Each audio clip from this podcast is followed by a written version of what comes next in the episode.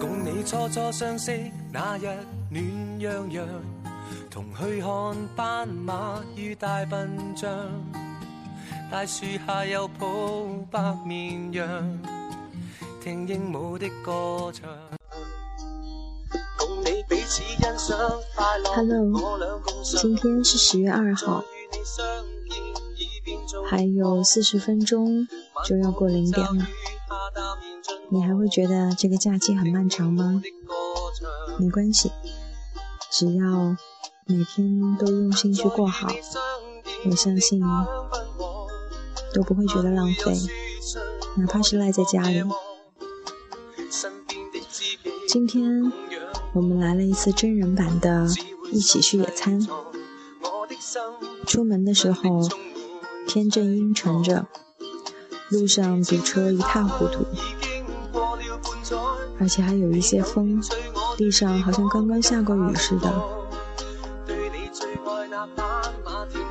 当我们把帐篷支好，野餐垫子铺好，把所有的吃的一拿出来，好，太阳出来了，我们开始移帐篷、移餐垫，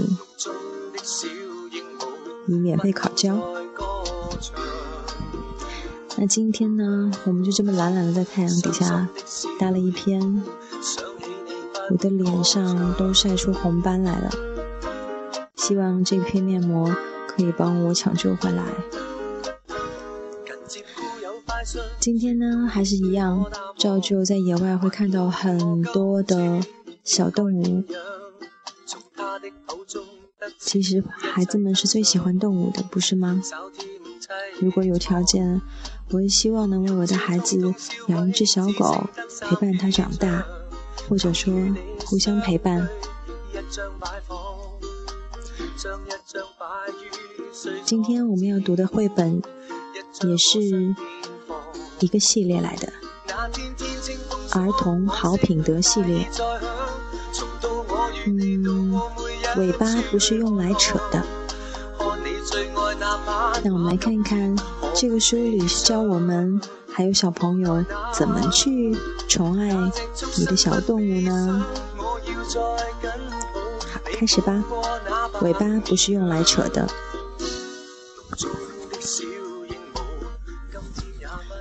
如果宠物能开口说话，你觉得他们会说什么呢？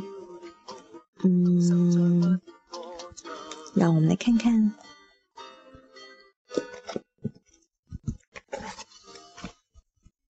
喵，呜呜呜，吱吱吱吱吱，咕嘟咕嘟咕嘟咕嘟咕嘟咕嘟，吱叽吱叽。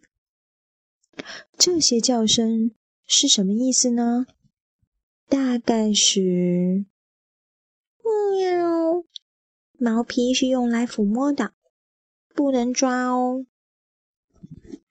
耳朵是用来听的，不能拉。羽毛是用来梳理的，不能拔。鼻子是用来触碰的，不能戳。呵呵呵，背是用来挠痒痒的。喔喔喔，真是太舒服了。还有尾巴，不是用来扯的。哎呦，谁在扯我的尾巴？疼死了！如果宠物能开口说话，你觉得它们还会说些什么呢？大概是喵，嘿，我的碗空了，或者是给散步用这个。但最最重要的是，宠物是需要宠爱的，而不是用来捉弄的。请别捉弄我们哦。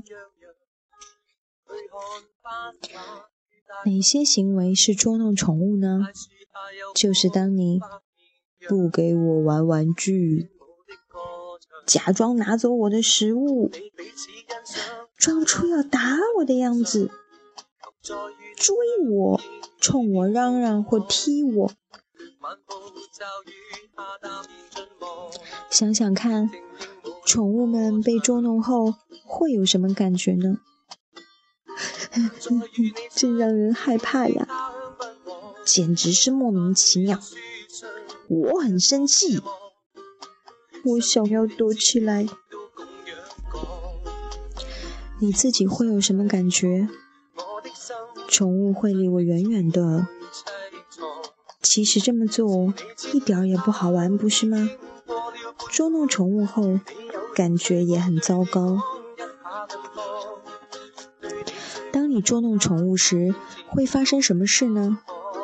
宠物可能会试着警告你，磨爪子、咆哮、磨牙，那是宠物在说：“不许碰我。”无论宠物有没有毛皮、羽毛或鳞片，它们都是有感觉的。如果你对宠物不好，它们会很受伤哦。如果你想摸一摸别人的宠物，要记住一个重要的原则：先征求主人的意见。我可以摸你的宠物吗？要表明你是动物的朋友，你可以慢慢的伸出手，轻声和宠物说话，温柔的抚摸它们，慢慢的、轻轻的、温柔的。你可以从头到尾爱抚你的宠物们，但是别忘了，尾巴不是用来扯的，是用来摇的。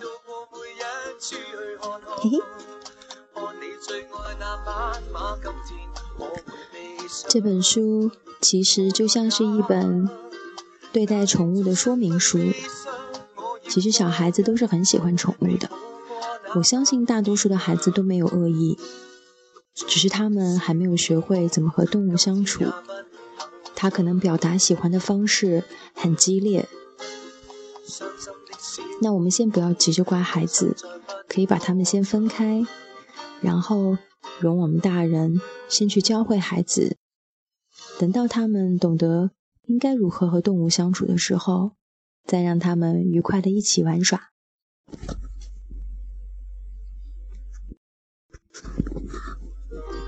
很遗憾，虐待动物的行为确实存在。不过，阻止此类事件发生最有效的方法之一，就掌握在作为家长或者教育者您的手上。那些接受善待动物的孩子们。正在经历人生最重要的一刻，他们很有可能关心爱护动物，保护受伤的动物，或者举报可能发生的遗弃、伤害动物的行为。和年龄较小的孩子讨论这话题，必须小心谨慎，因为细枝末节可能会造成极大的影响。很多孩子在听到具体的动物受伤的故事后，都会变得很激动，因此。你应该将谈论的重点放在为何善待动物很重要这一点上，让大一点的孩子了解，有些时候有些人很粗暴地对待动物，这种行为是不正确的。同时，还要向孩子们解释，有时人们还没有学会如何正确对待动物们，偶尔可能会伤害动物，帮助孩子们认识到。当看到有动物受伤或生病时，可以告诉信赖的大人。一定要让孩子清楚，单靠他们自己的力量去帮助动物，并非最佳选择。最好且最稳妥的方法就是向大人求助。其实这也是个信任的问题，也就是教会孩子信任你，再教会孩子如何让宠物们信任他们。我相信，这种信任是对孩子在日后的生活交往当中非常重要的一课。既然大人引导的作用这么重要，那么就请大人们从现在开始，就寻找每一个恰当的机会，去跟孩子们讨论一下和动物的关系。人与人之间的关系。欢迎大家和我们一起分享你的教育经验。好吧，今天不早了，明天还有一场话剧等着我们。这是他人生第一部话剧的重播哦，《白雪公主》。好吧，下次再见了，晚安。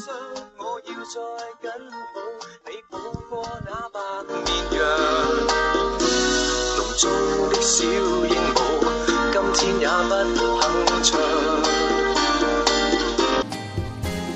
伤心的小鹦鹉，今生再不。